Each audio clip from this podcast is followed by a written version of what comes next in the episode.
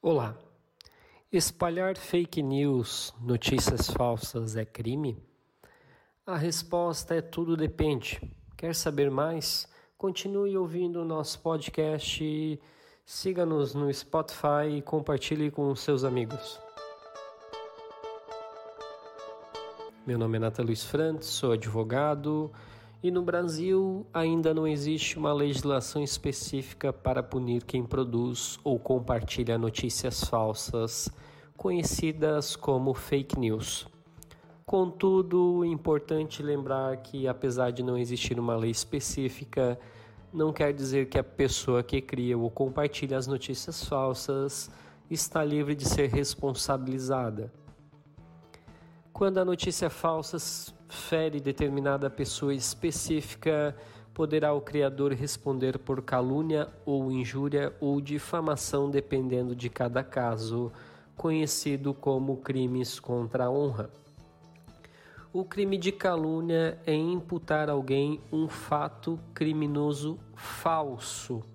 Exemplo: Tício conta que Melville entrou na casa de Caio e furtou objetos Tício, sabendo que esse furto é mentira, tá, estaria incorrendo no crime de calúnia. Já o crime de difamação seria ofender a reputação de determinada pessoa. Exemplo: Tício disse que Melvio é um velhaco que não paga as contas. Independente se for verdade ou não esse fato, é, Tício estaria sendo enquadrado no crime de difamação por fim, o crime de injúria, que seria qualquer ofensa à dignidade de alguém. Neste caso, Tício simplesmente chamou Melville de ladrão. Nos casos desses três exemplos que eu acabei de citar, existe um agente, que é a pessoa que cometeu o delito, que neste caso seria Tício, e a vítima determinada, que neste caso seria Melville. Muito pelo contrário das fake news, a grande maioria não existe gente determinada, o que não se enquadraria nos tipos penais supracitados.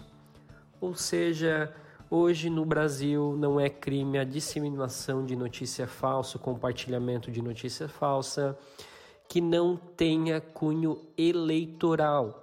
Por quê? Quando as notícias falsas tiverem finalidade eleitoral, cunho eleitoral, a pessoa que compartilhar essas notícias falsas responderá pelo crime previsto no artigo 326-A, parágrafo 3 do Código Eleitoral, cuja pena varia de 2 a 8 anos além da multa. Apesar de não existir uma sanção criminal para o compartilhamento de notícias falsas de fake news que não tenha cunho eleitoral, a pessoa poderá responder civilmente por eventual indenização ao grupo prejudicado. Por hoje é só, gente, é isso aí. Siga a gente no Spotify para continuar ouvindo nosso podcast e compartilhe com seus amigos. E até o próximo.